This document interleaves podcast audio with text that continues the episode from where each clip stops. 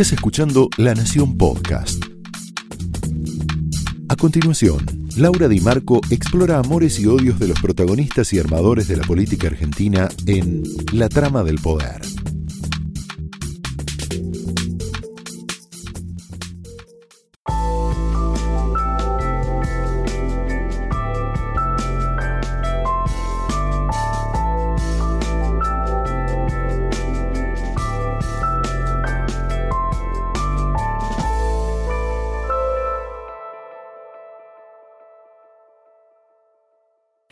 Hola, muy buenas noches, bienvenidos a la trama de hoy. La trama de hoy se mete en un día muy, muy trágico de la Argentina, el 22 de febrero del 2012, el día de, la tragedia ferroviaria de Once, tal vez la más anunciada de, la historia reciente de la Argentina. Y arranca esa mañana en donde un, un tren lleno de obreros, lleno de trabajadores, gente que iba a trabajar de la zona oeste, a la estación de Once, se estrella, se, estrella contra, el andén y provoca la muerte de 54 personas que viajaban ahí. Eh, Cristina Kirchner gobernaba en ese momento, la tragedia de Once fue una bisagra, una bisagra muy grande, un antes y un después en ese gobierno. Y por supuesto, como, como ese hecho, o la trama de hoy que mezcla una historia familiar y también la historia política de la Argentina, Cristina Kirchner había evitado durante cinco años y medio encontrarse cara a cara con los familiares de aquellas víctimas. Pero una tarde, el año pasado, cuando estaba haciendo la campaña, mm, la campaña del año pasado para, para ser electa senadora, se encontró cara a cara en una parroquia con la mamá de Tatiana Pontiroli, Mónica Botega. En unos minutitos te vas a enterar de qué pasó en ese encuentro, la primera vez que Cristina se enfrenta con, un familiar, con una mamá en este caso, de una tragedia que ella, sobre la cual ella siempre trató de desligar responsabilidades, si bien todos los fallos judiciales indicaban que la tragedia, además de que había sido la más anunciada, era producto de un sistema de poder, de un sistema de poder que se había generado en la, Casa Rosada. Todos los fallos coinciden en un punto que es que la responsabilidad máxima de ese accidente tuvo que ver con la desidia, con el desinterés, con la mentira, con la coima y básicamente con un entramado de funcionarios y de empresarios. De hecho, el primer fallo, el primer veredicto final, se produce, eh, o parcial mejor dicho, el primer veredicto que, que que, dictamina sobre 21 de los 28 acusados se produce unos días después de que Cristina dejara de ser presidenta, es decir, no se le puede acusar a Macri por, por estar eh, manipulando la justicia, y ahí condena a Claudio Cirigliano, que era el empresario que estaba a cargo de TVA, la, empresa concesionaria del Sarmiento, del tren Sarmiento, condena, por supuesto, a los secretarios de transporte del kirchnerismo, a Juan Pablo Schiavi y, a Ricardo Jaime, que en este momento está preso, eh, y condena en menor medida al Motorman. La justicia entendió también que Marcos eh, Córdoba era el, eslabón más, más, débil de la cadena y tuvo una, una, condena mucho menor. En este momento se desarrolla el, el juicio oral la parte del juicio oral que involucra a debido, que no se había podido condenar durante el gobierno de Cristina Kirchner. Eh, eh, ante esto estamos asistiendo. ¿Y eh, por qué decíamos antes que, que, la tragedia ferroviaria de Once fue la más anunciada?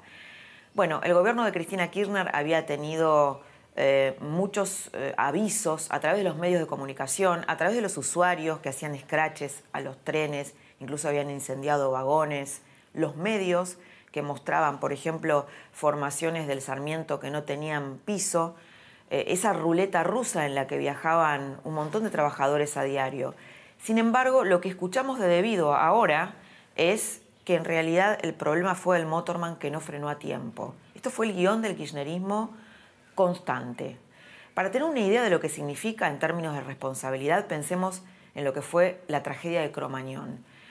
Eh, Aníbal Ibarra fue destituido por la tragedia de Cromañón por no haber atendido un informe, un solo informe de la Defensoría del Pueblo en ese momento. Debido recibió muchos y podemos presumir que terminó en el tacho de basura de alguna de sus oficinas porque nunca los registró. Pero la vida continúa en San Antonio de Padua y aquí en la casa de, los Pontiroli, de Mónica y José Pontiroli, porque enfrentan un nuevo desafío que es un problema de salud de la mamá de, Tatiana, de Mónica, que requiere un trasplante de riñón. Y este trasplante o esta enfermedad de riñón que venía acarreando y venía teniendo, obviamente se le agravó después de, lo que vivió con su hija, pero como es una resiliente, es decir, se fortalece en la adversidad, está yendo eh, más adelante en la vida, siguiendo y yendo por más, y su marido, José, le va a, donar un riñón. Y esto también es parte de esta historia nueva, de esto que siguió sucediendo después de esta, de esta historia que engloba otra historia más grande, que es la Argentina, la historia de corrupción de la Argentina y qué implicó ONCE para el kirchnerismo y para el derrumbe del kirchnerismo. De esto se trata la trama de esta noche, que empieza así.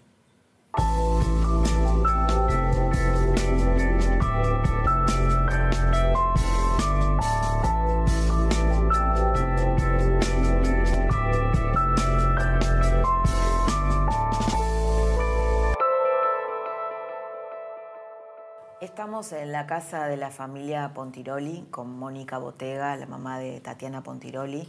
Gracias por recibirnos, Mónica. por favor, Muchas gracias. Aquí en, Padua, en San Antonio de Padua. Y queríamos, en principio, bueno, me gustaría saber, está yendo las audiencias, está desarrollando el juicio oral eh, con respecto a la responsabilidad de debido en la tragedia ferroviaria de Once y está yendo cómo es ver a Debido tan cerca? ¿Cómo estás transitando este proceso?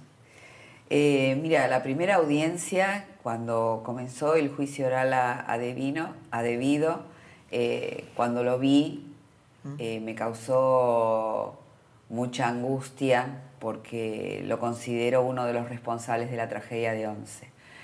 después ya estuvo imputado por, por otras causas, está preso, entonces esto no le permitió ir eh, más, no asistir más a las audiencias. Pero en la última audiencia estuvo declarando a su defensa eh, por videocámara y la verdad que escucharlo fue una falta de respeto hacia todas las víctimas de la tragedia porque no tuvo responsabilidad en nada según lo que su relato. La imputación fiscal como la del resto de los acusadores, al igual que la instrucción, violan todas las garantías constitucionales al atribuirme responsabilidad solo por haber sido ministro y no por ser autor de algún delito, ya que no se identifica qué, qué mandato de actuar permite atribuirme autoría o responsabilidad en esta causa. Responsabiliza al maquinista. Responsabiliza al maquinista y responsabiliza a otros ministerios, al Ministerio del Interior y en varias oportunidades en su declaratoria nombró al Ministerio de, Planificación, del cual él era responsable. Uno de los principios que tenía como ministro era la vinculación, que la negó en ese momento de declaratoria. Y otro de los principales también este, objetivos que tenés que tener como ministro es velar por los bienes eh, de toda la sociedad y que esto tampoco ocurrió y el crecimiento de los mismos. En el 2003, cuando se declara la... Nunca hablaste con él, nunca estuviste cerca de él, ¿no? En, en la primera audiencia. pero, ah, en la primera audiencia y... En la primera audiencia. cruzaron las miradas en algún momento? Mira, siempre se mantuvo en la sala de, de los acusados, frente al tribunal, a espalda nuestra, a las víctimas pero bueno, se los veía como nervioso, como que no le gustaba en el lugar donde estaba. ¿Y nunca mm, se cruzaron? Nunca nos cruzamos, nunca nos cruzamos. Es decir, era verlo eh, a través de un vidrio, que es lo que nos separa, las víctimas de los, de los imputados. Mónica, me gustaría, porque bueno, toda tragedia y sobre todo esta que tiene tantos tintes políticos, tiene historias, tiene una trama, tiene emociones, tiene una familia, eh, tiene una vida que, se perdió, que en este caso es la de tu hija. Me gustaría empezar por el principio. ¿Qué pasó el día que, Tatiana salió eh, hacia 11? ¿Qué pasó ese día? ¿Estabas vos acá? ¿Cómo fue? Eh, mira, la noche anterior estábamos eh, cenando y Tatiana nos comenta a su papá y a mí, era técnica en diseño indumentaria y estaba haciendo la tesis para su licenciatura, ya casi finalizaba, que quería empezar con un microemprendimiento y que quería ir a Once a comprar algunas cosas para empezar a hacer billutería, un microemprendimiento. Entonces el papá le dice, vas con el auto. No, dice, porque es más cómodo si me alcanzan a la estación, bajo en once, compro y me vengo. Entonces, bueno, quedamos así, nos saludamos, nos abrazamos, hasta mañana. La estación era la de... La de Morón. La de Morón. Porque Pepe tiene negocio en Morón, entonces la alcanzó hasta Morón. Y bueno, cuando me despierto, a las 9 de la mañana prendo la televisión y ya veo las corridas, las ambulancias, bomberos en la estación de, de Once. Entonces, automáticamente la llamo por teléfono, Tati no contestaba.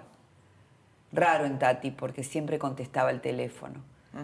Lo llamo a mi marido y me dice, quédate tranquila, que Nailí, mi otra hija, en ese momento trabajaba en Capital también, ella es licenciada en Relaciones Públicas, eh, ya había ido hasta 11 a ver qué había pasado.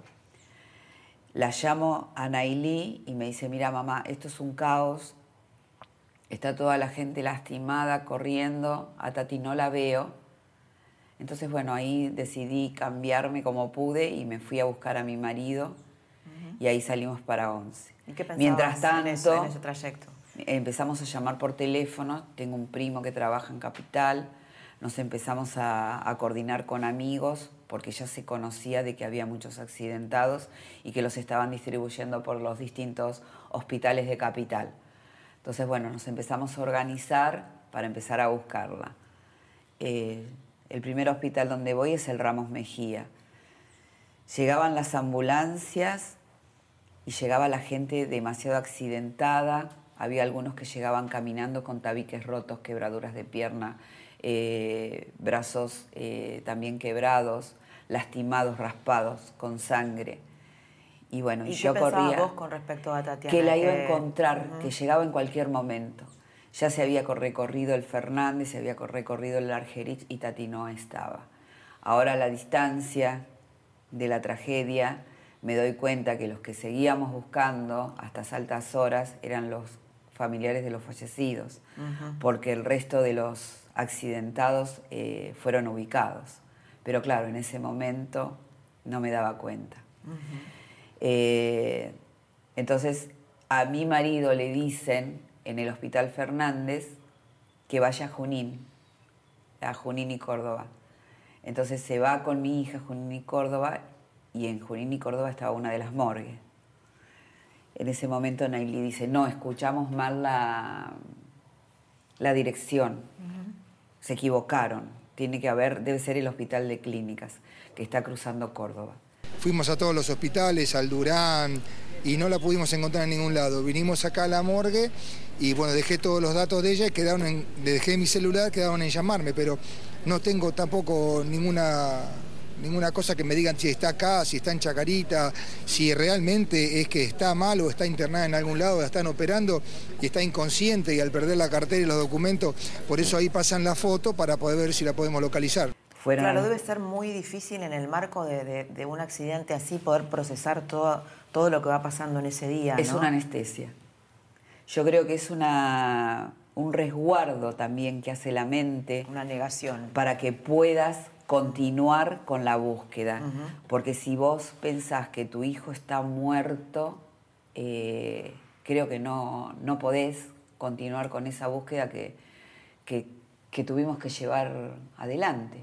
Y después la eh, búsqueda de justicia, ¿no? Posteriormente.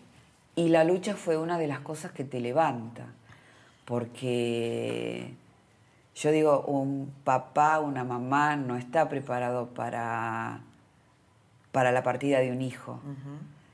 y, bueno, esta lucha por justicia fue lo que, lo que te hace poner eh, de pie y seguir, porque necesitas que los responsables de semejante tragedia, de tanta sangre que se derramó en ese andén, de tanta sangre que se derramó entre las familias, porque quedaron las familias mutiladas.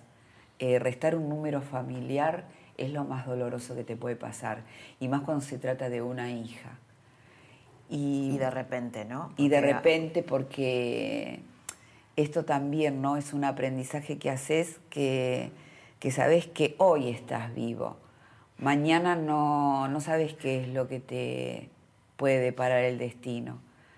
Porque esto de, de Tati, de tenerla, de viajar con ella, de tener la casa llena de amigos, de disfrutarla, eh, al otro día no estar, es como que es una nebulosa que vivís, hasta que te vas dando cuenta de que, de que no va a estar más.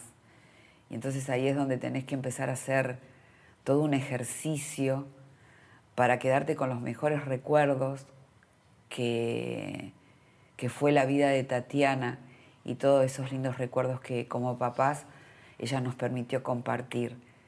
Y a partir de ahí es donde te sentís vivo y donde sentís que ella está, está en tu corazón siempre. ¿Y cuándo, Mónica, tomaron conciencia cuál había sido el destino de Tatiana? ¿Qué le había pasado? ¿Cómo, cómo, fue ese momento? Mira, yo estuve prácticamente un mes llorando, que no podía parar. Igualmente eh, había sido el feriado después de carnavales. Entonces yo me daba cuenta que en esos pocos días que si no me levantaba, no me iba a levantar nunca más. Entonces el primer día hábil fui a hacer el ciclo, fui a abrir el ciclo lectivo de mi escuela. Yo era directora de un nivel inicial y, bueno, hice la apertura del ciclo lectivo. Mi marido se fue a trabajar, Nailí también. Y el llanto y la angustia y lo oscuro se había caído en la familia nuestra cuando siempre tratamos de conectarnos con la alegría. Y, bueno, empezaron los familiares a llamar, en ese momento Paolo y María Luján, que fueron los que, los que se levantaron. Tal vez la eh, cara, en, en, ese momento la cara más visible, ¿no? Después vos adquiriste mayor visibilidad con, con, después con el cruce con Cristina Kirchner, que después vamos a hablar de eso. Sí, este. Bueno, Luján vino a buscarme un día y a mí me parecía que yo no tenía nada que ver con los familiares, porque somos todos diferentes, porque venimos de distintos. Luján. La mamá, hablamos de la mamá de Lucas. Lucas. Luján vive eh, a cinco cuadras de acá. Y Tatiana era amiga de la pareja de Lucas. Ellos sí se conocían pero yo no, no, los conocía como familia ellos. ¿Pero no sabían que estaban en el mismo tren? no, no, no, sabían que estaban en el mismo tren. Eh, cuando empezamos la búsqueda, eh, los mismos amigos en común, eh, por ahí me decían, ahí está la mamá de Lucas, y a ella le decían, ahí está la mamá de Tatiana, pero no nos conocíamos. Y, y bueno, y así empezamos a hablarnos, empezamos a conocernos, empezamos, mira, con decirte que la primer marcha que hacemos en Padua, ella convoca gente en la esquina de Noguera y Volta, y yo hago una marcha a la iglesia. Eh, cantidad de gente se quedó en Volta y Noguera y otra cantidad de gente continuó conmigo eh, a la iglesia de Padua a rezar por justicia para que los responsables de, esta tragedia vayan presos ¿no? y paguen lo que tienen que pagar. ¿Y cómo era Tatiana? Tatiana eh, era muy sociable, siempre estaba contenta, era una buena hija, era fácil vivir con Tati, porque era muy simple, le gustaba estudiar, disfrutaba de sus amistades, eh, muy cariñosa con nosotros tenía lo de todo adolescente, que quería salir a cada rato, que, a mí me parecía que, tenía que salir los sábados y ella jueves, viernes, sábado, domingo, con el grupo de amigas quería salir. Y, bueno, era feliz, era una, nena muy feliz que tenía muchos proyectos eh, por delante. Inclusive había empezado la carrera de maestra jardinera también. Había hecho su primer año porque bueno, si era una materia pendiente que tenía, ser jardinera como, como yo. Y, bueno, y ahí quedaron los proyectos colgados. ¿Y cuándo eh, conectaste, Mónica, el hecho de que la tragedia de Once tenía que ver con la política, tenía que ver con la corrupción? ¿Qué pensabas hasta el momento de la tragedia del gobierno de Cristina Kirchner y qué pensaste después? Mira, yo siempre fui muy objetiva en la, manera de pensar políticamente. Cuando la tragedia de Once eh, se dio a luz de que habían volado pasamanos, de que los pisos estaban oxidados, de que la gente estaba eh, enrollada entre los asientos, de que el tren no había frenado porque el parachoque no había funcionado. Eso se supo automáticamente. Que se encaballan los eh, vagones porque los enganches no funcionaron y los frenos tampoco. Eh, y en el 2013 se había declarado una emergencia ferroviaria ya en el gobierno de Néstor Kirchner, entonces eh, ahí nos dimos cuenta que, que era eh, una responsabilidad mayor al Motorman. De hecho, las pruebas están en las justicias, en la justicia y fue el que menos condena tuvo, tres años y tres meses. ¿Y qué sentiste cuando Cristina el año pasado dijo, le echó la culpa de algún modo al, al, al conductor diciendo, bueno, si no frenás, te estrellás, una cosa así. ¿Qué sentiste cuando dijo eso? Mira, Culpando a un obrero, ¿no? Pero escúchame, Chiche, si vos no frenás y te estrellás, eh, bueno, pero es, eh, el, padre de este chico me decía, otro día charlábamos con él sobre este tema, y él me decía que él fue a todas las audiencias y el, y el maquinista nunca pudo explicar por qué no accionó el freno. Mira, yo creo que fue una estrategia que usó el gobierno constantemente durante toda esta tragedia y mientras que las cosas salían a la luz, porque no fue lo único que se dijo. También se dijo de que la gente estaba hacinada en el primer vagón porque estaban eh, queriendo llegar en tiempo y forma al trabajo en vez de distribuirse en los otros vagones. Casi culpando a las víctimas. Culpando a las víctimas. Se culparon a las víctimas. Que esto el eh, funcionario de transporte en una declaratoria pidió perdón eh, por esa frase que, había dicho. Pero estas estrategias se fueron cayendo. Pero vos qué sentías cuando lo eh, decía, que fue bueno, bastante polémico y bastante visible. Yo siempre estuve muy convencida de la verdad, sabía por qué Tatiana se había muerto, entonces para mí siempre fue una mentira. Obviamente que sentí indignación, como sentí indignación el día que, que la encontré en, la iglesia de acá de Merlo rezando eh, con la foto de Maldonado. Vamos a contar un poquito de eso, que es que vos estabas en la parroquia de Merlo, ¿no? Eh, Yo había una misa. Sí, por Maldonado. Justo había escuchado a su mamá desesperada pedir la aparición de, de Maldonado con vida, por favor, como mamá que lo quería volver a ver. Y dije, bueno, me voy a sumar a la misa. ¿Vos fuiste espontáneamente o alguien, alguien te, llevó yo, trabajo, yo trabajaba en ese momento para el obispado de Merlo Moreno y el obispado de Merlo Moreno había dado a conocer la invitación a la misa de Maldonado. Entonces, bueno, decidí acercarme. Y cuando me acerco, eh, había mucha custodia, mucha gente. Claro, porque ya hasta ese momento habían pasado cinco años y medio de la tragedia y había evitado... Claro, había evitado cualquier eh, contacto con las víctimas, con, con, los familiares de las víctimas. Recibió a algunos familiares, de hecho yo no fui cuando, cuando me llamaron eh, para, para, decirles de que esto, ¿no? de que el motorman había sido el responsable de la tragedia, de que las cosas se habían hecho bien y que había sido una falla humana, la tragedia de Once desconociendo todos los fallos de la justicia y lo que había dicho la justicia. ¿no? Yo no creo que, que, había desconocimiento por parte de ella. A mí lo que me parece que trataron de confundir para restar responsabilidades. Claro, sí, sí. Y bueno, ante la firmeza del grupo de familiares que, que, salimos a confrontar cada frase que decía o cada mentira que se caía, entonces me parece que, que optó por el silencio. Entonces, bueno, cuando yo la vi acá en Merlo, ahí me indigné muchísimo. ¿Sabías lo que le ibas a decir? No. Eh, ella estaba atrás en la iglesia Y cuando empezaron a aplaudir, había gente que la recibió muy bien. Eh, dije, ¿qué hago acá? Entonces, bueno, había muchísima gente, yo no podía pasar por ningún lado y vi el pasillo de la iglesia libre que me dirigía hacia ella.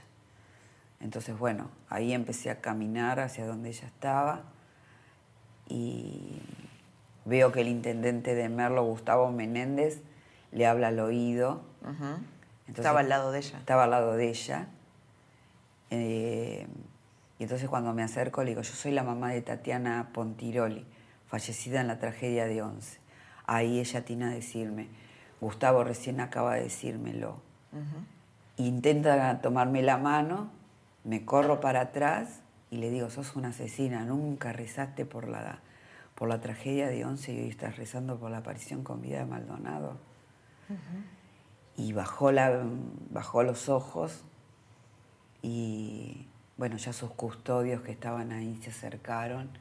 Por ahí pensaba, pensaba que vos le ibas a hacer algo, pensaban en sus custodios. Y entonces les dije, tranquilo, yo me retiro, que siga rezando la señora, que rece por todos los asesinos de su gobierno y me fui entre lágrimas, porque para mí son los que mataron a mi hija. Eh, no puedo tener nunca empatía con, con personas que están involucrados en muertes. Por supuesto. Y bueno, y entonces ahí me fui y, ahí quedó todo. Bueno, fue qué audacia, ¿no?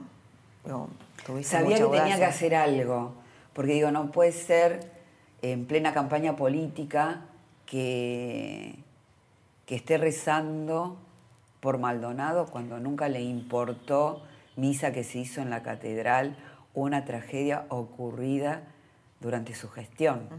Sí, sí, donde hubo tantas alertas de desidia, de falta de mantenimiento, ¿no? tantos informes de auditoría en el sentido de que, bueno, de que se aproximaba, creo que debe haber sido la de Once la tragedia más anunciada de la historia democrática reciente, ¿no? Con todas las alertas que hubo previas. Estábamos eh, en una de las audiencias de juicio y Ciriliano hablaba con Schiavi de que la tragedia iba a ocurrir porque el mantenimiento a, los coches no se, lo, no se lo podían hacer, no había respuesta, había desabastecimiento en todos los talleres. Con Luján y otro grupo de familiares fuimos a, caminamos los talleres de Aedo y veíamos el desabastecimiento que no tenían una pinza para arreglarlos. Es decir, que era una tragedia anunciada.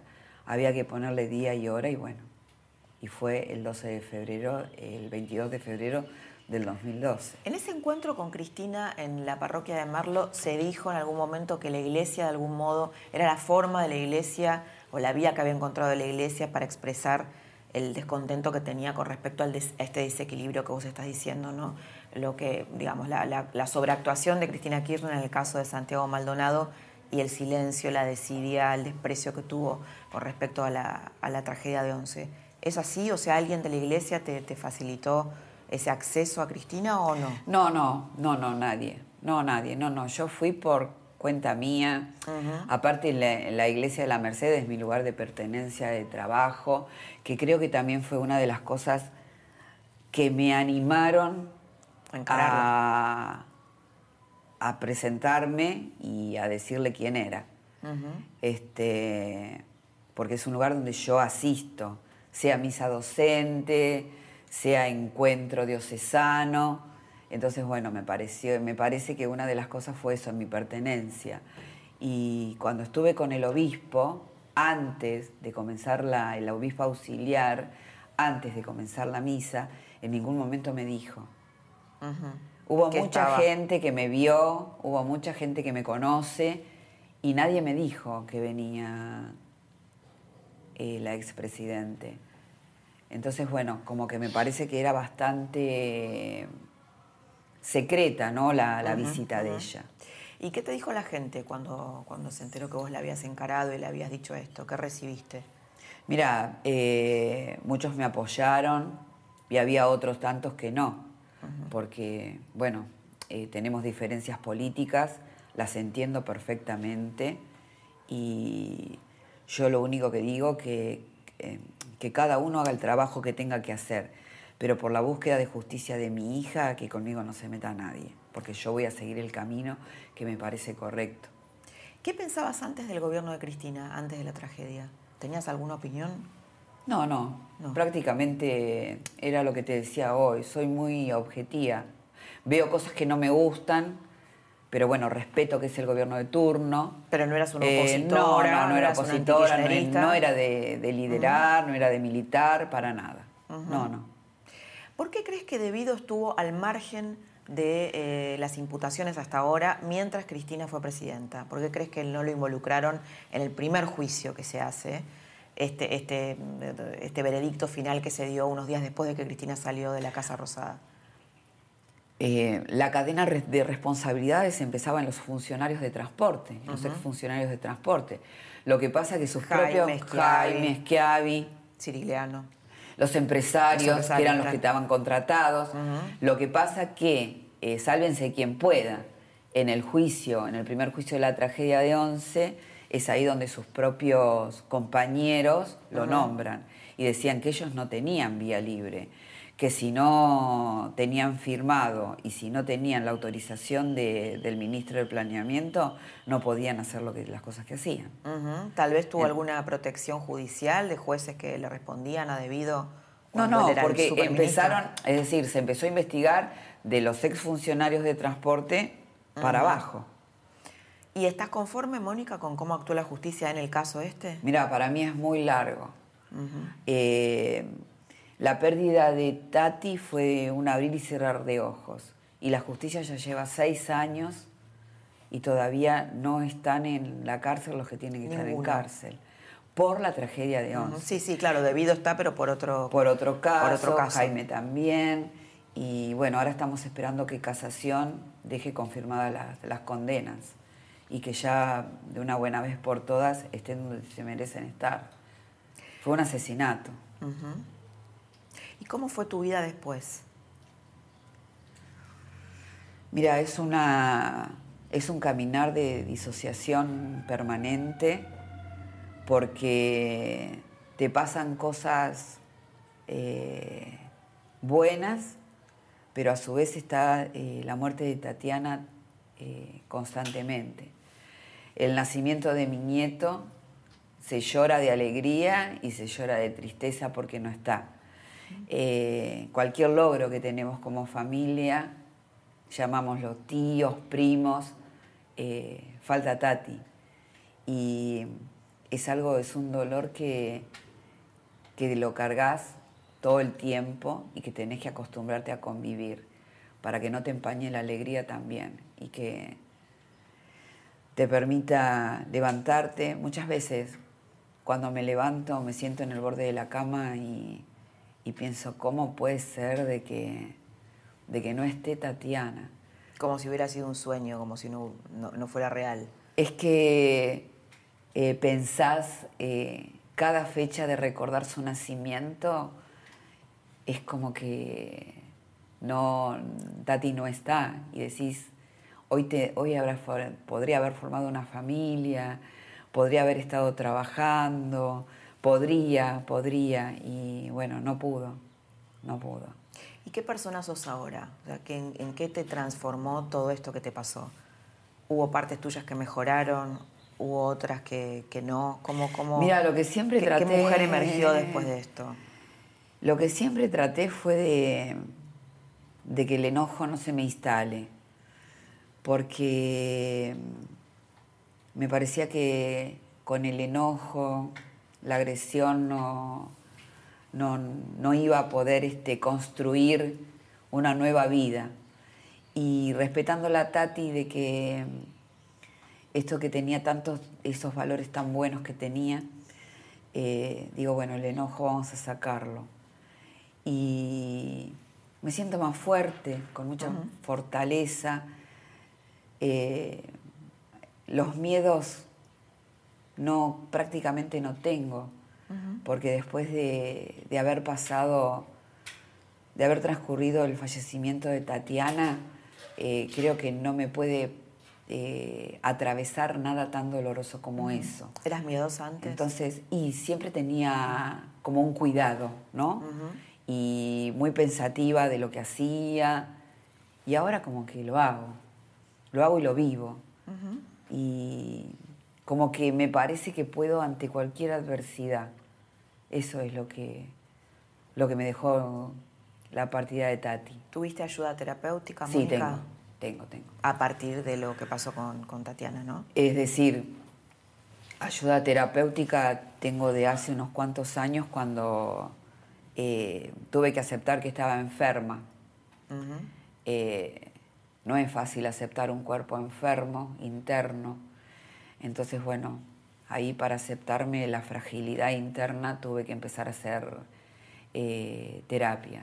Esto fue a raíz, el cuerpo enfermo a raíz de lo que te pasó con, de lo que pasó con No, no, yo tengo una, yo tengo una enfermedad de, de nacimiento Ah. que se llama poliquistosis renal. Eh, es una enfermedad de transmisión y que es terminal porque te lleva al trasplante renal. Y bueno, tuve que incorporar cuidados para mí, como para mantener equilibrada esa enfermedad y que no avance, ayudar ¿no? la clínica. Y no es algo fácil. ¿Pero esto se te agravó por el estrés o por la propia Y dinámica? todo de la tiene que ver con todo. Claro. Todo, tiene, va- todo va de la mano con todo. Eh, cuando empiezo a, a empezar la lucha por justicia, empiezo a perder más función renal de la que, de la que venía perdiendo. Hasta que mis riñones eh, no, no quieren funcionar más. Eh, se mueren también. Y, y bueno, entonces la terapia es una de las cosas que, que me ayudan para ver el después, ¿no? Eh, porque si me quedo en eso, enquistada, eh, es restar vida. Y precisamente es lo que, lo que no quiero y lo que le respeto a Tati, que le disfrutaba mucho de vivir. Celebraba cada minuto de, de su vida ella. Bueno, pero te sale la resiliencia, ¿no? Esta actitud de fortalecerte ante la adversidad, que no todo el mundo tiene esta característica, porque podrías estar resentida, podrías estar encerrada en tu dolor. A veces me parece demasiado lo que me pasa, pero después digo, bueno, vamos a poner el pecho y, y vamos a, a salir. Y es acá donde miro lo que me queda, lo que tengo. que, toda- que tengo una familia, que tengo un nieto para disfrutar, que tengo otra hija, que... Bueno, tenés un marido que te va un a donar un que me riñón. va a donar el riñón, que tengo el órgano, que tengo un... ¿Es compatible con vos, tu marido? Eh, sí, Hasta aquí vimos la trama más política, la trama también personal que se enhebra con la trama política. Y ahora vamos a ver algo más personal de la familia Pontiroli que tiene que ver con lo que pasó después, en los años posteriores a la muerte de Tatiana.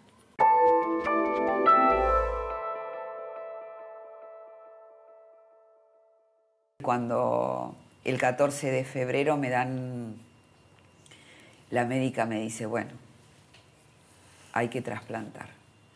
Ya no podemos seguir con los controles, los riñones ya no filtran como tienen que filtrar. Ahí fue donde eh, me sacudí de nuevo, fue otro sacudón, porque digo, uy, buscar el órgano, cómo voy a hacer, Eh, que tengo que esperar un cadavérico. Y ahí la doctora me dice, puede ser tu marido. Entonces, bueno, entre lágrimas lo llamo desde la fundación, después que la doctora me da la noticia, y le pregunto si él quiere ser mi donante.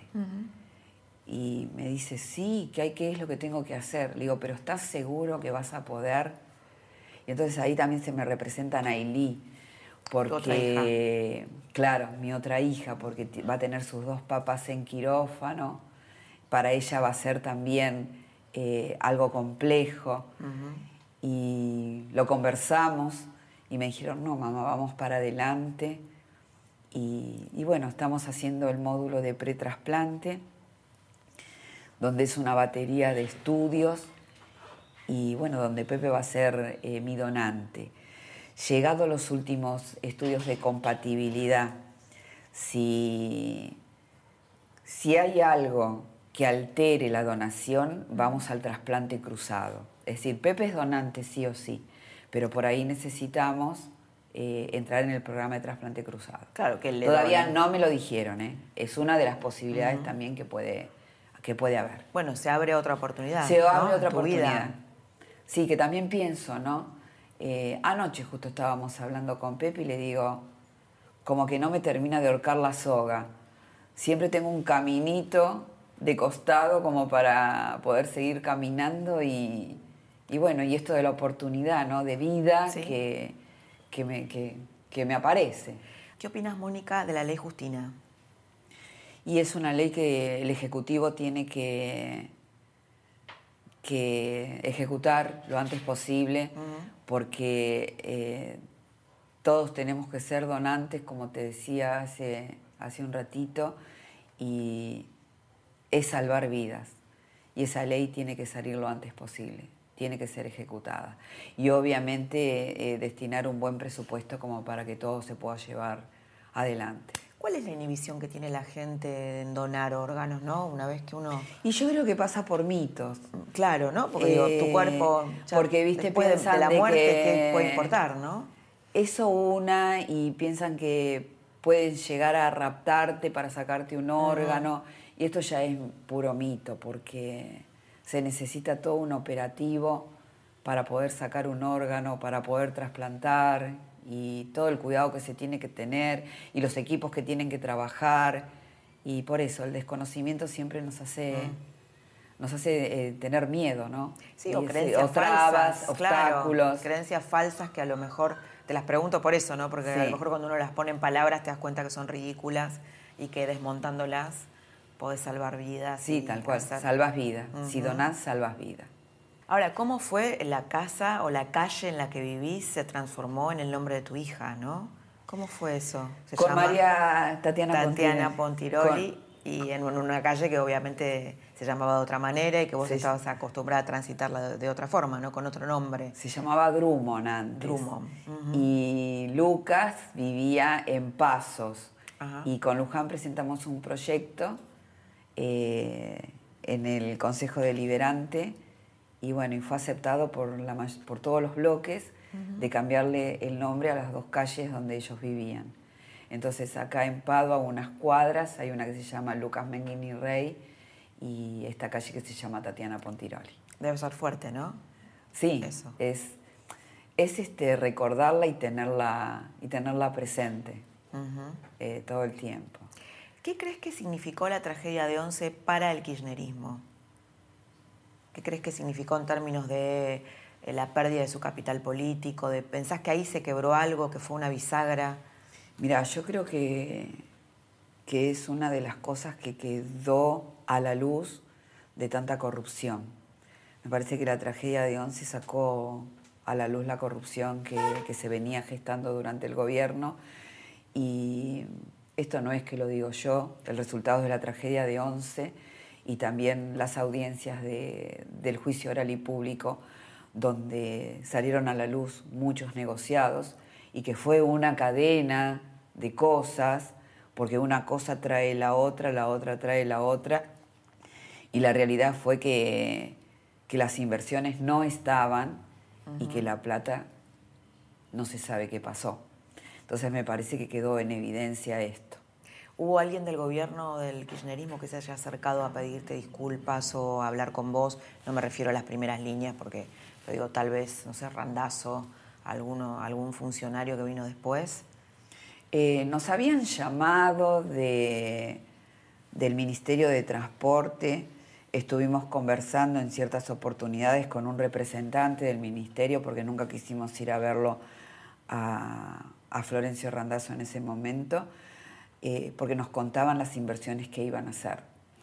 Eh, pero bueno, no más que eso. Disculpa no pide nadie, porque es hacerse cargo de, de la masacre y de la masacre no se hicieron cargo. Es más, eh, la última declaratoria de debido, que fue no hace un mes, siguió culpándolo al Motorman y no hacerse cargo de lo que le correspondía hacer. O sea, la parte más débil, ¿no? de velar Bueno. por los bienes sociales, y entre eso están los transportes. No, digo, acusar a la parte más débil, a un obrero, ¿no? De la, Córdoba de estaba tragedia. subido a la formación esa que no le correspondía. ¿Con Córdoba tuviste algún contacto? No, lo vi en las audiencias, pero es decir, como que yo siento Un chico de Eh, 26 años, ¿no? Que tenía sí. dos años de experiencia. dos años de experiencia que no podía llevar esa formación adelante porque esas formaciones al tener tanta gente y un horario pico necesitaban una experiencia particular en el frenado. De los cuatro frenos de los trenes solamente funcionaba uno, los otros cuatro no.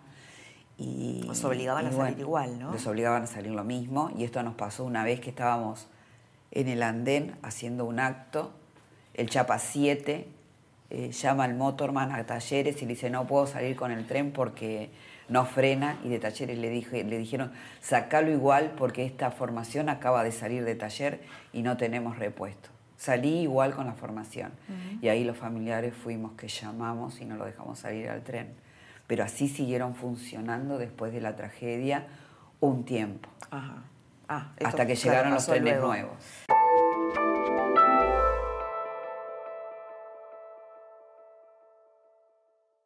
¿Alguien te ofreció algún cargo político, alguna candidatura en No. algún momento? No, no. Creo que siempre dejé eh, muy claro que no me interesa, solamente busco justicia por Tatiana y que realmente no, no me interesa eh, estar en ningún lugar político. ¿Y con este gobierno tenés algún vínculo? ¿Con No. Cambiemos?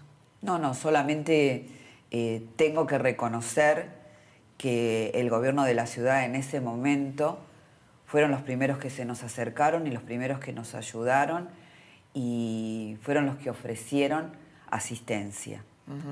Eh, un gesto de- del presidente actual fue el monumento que está hecho en Once para recordar las víctimas, que fue el único que tuvo un gesto de solidaridad y bueno, y que después en ese momento era jefe de gobierno porteño.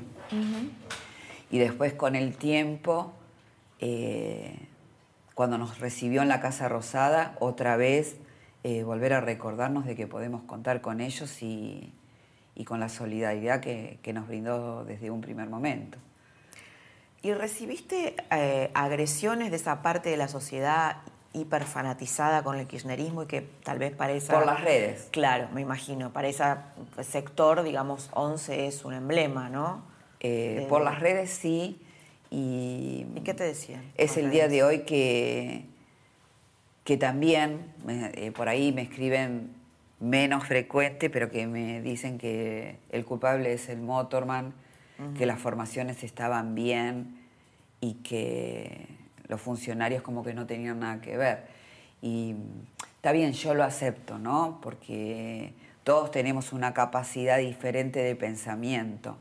Claro, lo que pasa es que eso es ignorar los hechos, ¿no? Y bueno, Porque no son opiniones, o sea, hay... Eh, Un montón de evidencias que de indican que eso no es así. Claro, de hecho los resultados de traer trenes nuevos y mandar a chatarra a los que estaban ya nos hablan de que las formaciones no eran las que tenían que circular. Eh, entonces, bueno, lo entiendo perfectamente y tampoco les doy importancia. Porque como te decía recién, yo estoy segura de lo que pasó con la, con la tragedia de Once.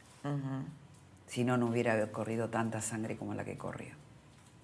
¿Y cuál es tu relación ahora con María Luján Rey? ¿Siguen...? Somos amigas con María Ah, Luján. hicieron amigas. Nos Porque hicimos antes me decías amigas no. y compartíamos y compartimos un montón de cosas.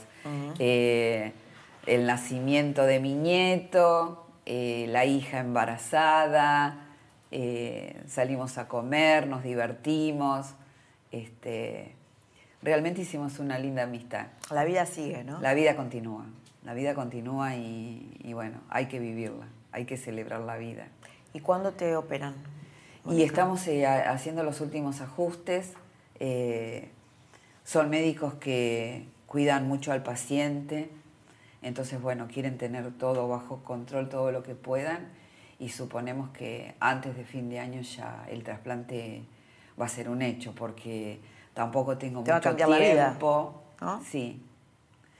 Es una parte del tratamiento, ¿no? Es como que no me termino de curar. Es Mm. algo más, es, es una suma para eh, años de vida. Y, y bueno, esperemos que sea lo antes posible. ¿Sentís que, que, vos inspiraste a otras personas con, con tu fortaleza, con tu resiliencia, con la actitud que tuviste? Primero de buscar justicia y después de no llenarte de resentimiento, que también es otro, es algo bastante poco habitual, ¿no? En este tipo de, de situaciones. Mucha gente me escribe agradeciéndome la actitud, agradeciéndome eh, lo que hago por, por la búsqueda de justicia. Y ahora, bueno, esto de la donación también, de que hay que animarse a donar porque el que necesita un órgano está dependiendo de otro. Vos ves que tu vida se apaga y lo único que te salva es la empatía de otro que, pueda donarte un órgano. Y cuesta la toma de conciencia de esto tan importante, sí, claro. pero pasito a pasito yo creo que la sociedad tiene que empezar a lograrlo también. Sí, no, pero me refería a la actitud, a bueno, haber, haber perdido una hija con todo lo doloroso que se implica y a la vez sentir dolor, pero luchar por, por, la, por la felicidad, por tu propia felicidad, no darle un espacio a construir felicidad. Y eso es una actitud muy fuerte para, para, para mostrar y para inspirar. Eso me costó en un primer momento porque eh, Eso fue un trabajo interno. Te pasa que no sabes si reírte, te pasa que no sabes si, si, mostrarte, cómo mostrarte. O si te da culpa ser feliz, ¿no? Claro. Y entonces, bueno, dije, no, eh, tengo cosas para ser feliz y no las voy a dejar pasar. Y entonces, bueno, a partir de ahí fue un trabajo, es una construcción y, y bueno, y ahí, ahí pusimos el ladrillo. Bueno, Mónica, muchas gracias por haber estado esta noche para ayudarnos a entender desde el lado más humano y más personal qué pasó en el 2012 en la tragedia ferroviaria tal vez más impactante de los últimos tiempos y, bueno, ¿y qué te pasó a vos como, como mamá de una de las víctimas? Gracias. No, gracias a ustedes.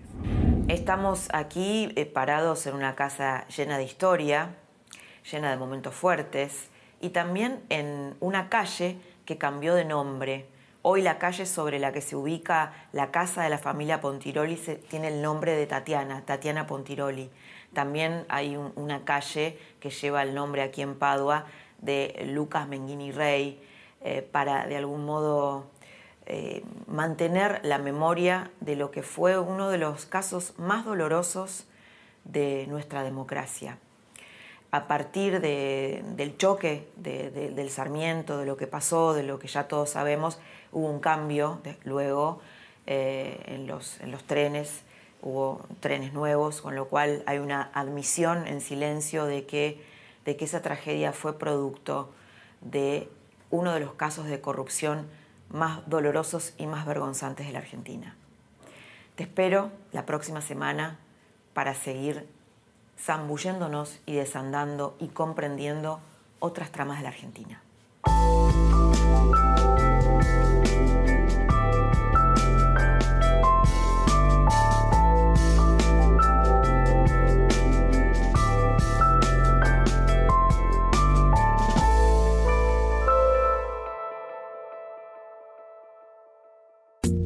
Esto fue La Trama del Poder con Laura Di Marco un podcast exclusivo de La Nación.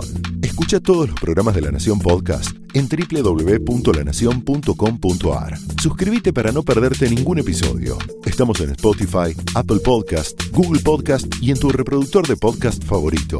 Seguí escuchando La Nación Podcast.